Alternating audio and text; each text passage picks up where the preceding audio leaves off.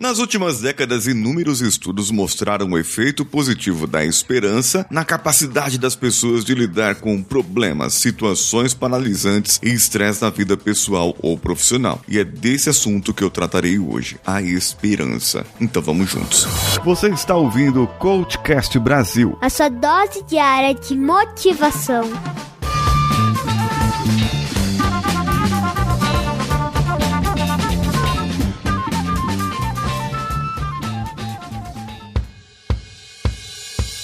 Se você não aguenta mais o mundo, a vida, do jeito que está, ouça isso agora. Muitas pessoas consideram a esperança como um fenômeno afetivo, uma emoção que você experimenta de várias formas para alcançar um fim desejado. É, é a fé.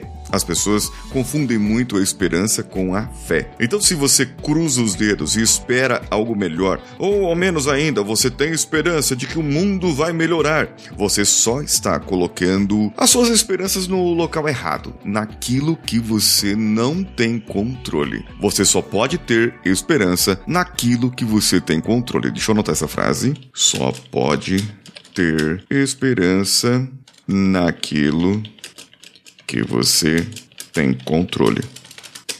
E aqui eu vou dar um exemplo para você. A minha sogra ela está internada com Covid e nós não temos controle algum sobre isso. Aliás, o Covid já passou, ela já está melhor, porém apresentou-se uma forte anemia e os médicos estão investigando essa anemia para poder liberá-la para casa. Talvez o vírus tenha despertado uh, uma anemia que ela já tinha ali, um processo que ela já vinha desenvolvendo e ainda não havia descoberto e acabou descobrindo nessa, nessa ida para o hospital. Ela está internada desde terça-feira passada. Eu, hoje, o, o dia do episódio é dia 31 de maio. Veja só você, eu não tenho nenhum controle sobre isso. Ela está lá no hospital, ela está seguindo a vida dela, graças a Deus, porque, assim, os médicos estão trabalhando o máximo para descobrirem o que ela tem. Hum, descobriram através da anemia, mas ainda não tem muita certeza, você sabe como que é. Só que veja bem isso. Eu tenho fé que Deus pode ajudar, iluminar as mentes dos médicos e que ela pode sair de lá com um caminho, um, um encaminhamento. Ou eu tenho fé que Deus pode livrá-la, libertar dessa enfermidade que ela está passando. Então, perceba, fé é uma coisa. A fé está num ser acima de mim. A fé está num local que, que é diferente de mim. Eu não tenho controle sobre isso. O que, que eu tenho controle é a minha oração. O que eu tenho controle aqui é a família, reunir para orar todos os dias, todas as noites. Isso é o que a gente tem. É isso que a gente pode fazer. E o médico está lá fazendo o que ele pode fazer. Ou seja, eu não tenho esperança, eu tenho fé que ela vai sair. Esperança é algo diferente. Esperança é quando você cria seus caminhos.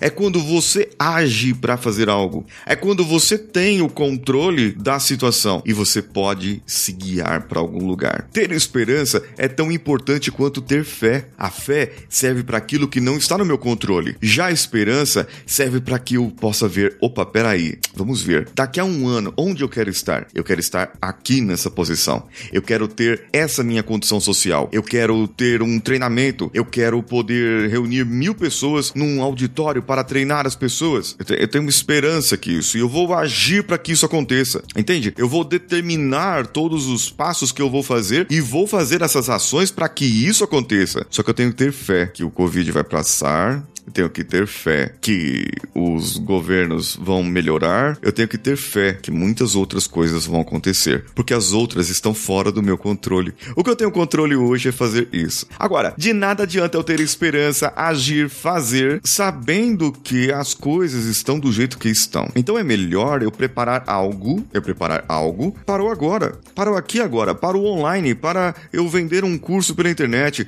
para eu fazer algo pela internet. Então, nesse caso, não vale a pena eu fazer algo no sentido de esperar que no final do ano eu tenha um resultado num treinamento. Agora, o que eu posso fazer agora? O controle está na minha mão? Eu posso produzir alguma coisa para a internet? Eu posso produzir, trazer um seminário de final de semana aqui online para você de quatro horas no sábado e no domingo? Posso, muito bem. Isso eu posso fazer. E pá, então fica mais fácil para mim e para você que está aí do outro lado me ouvindo agora. Entende que todas as coisas são possíveis desde que que eu coloque o que está no meu controle. Não adianta nada eu fazer algo que não esteja no meu controle. Eu só vou gerar dor e problemas. É, e falar nisso, essa semana ainda vou falar sobre dores e problemas. Então, para se ter esperança, você precisa participar da teoria da esperança, a Hope Theory. A teoria da esperança foi desenvolvida por Richard Snyder e sua equipe do Laboratório de Esperança da Universidade de Kansas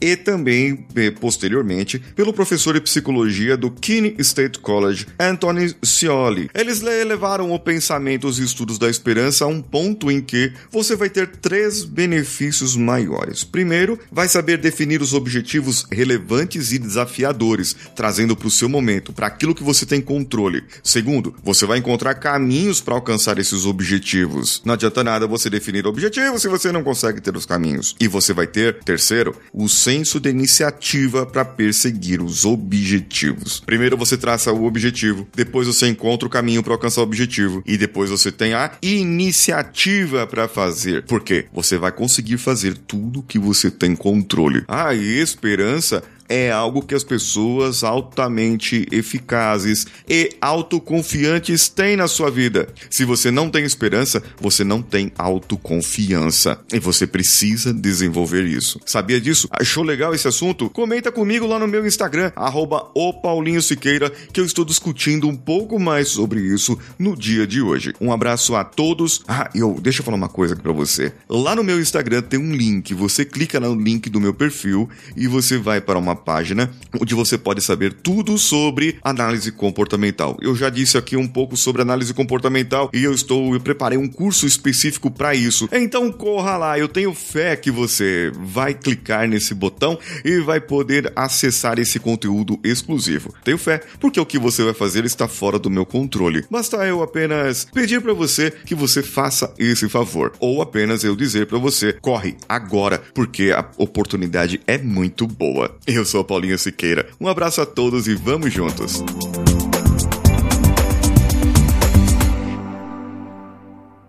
Esse podcast foi editado por Nativa Multimídia, dando alma ao seu podcast.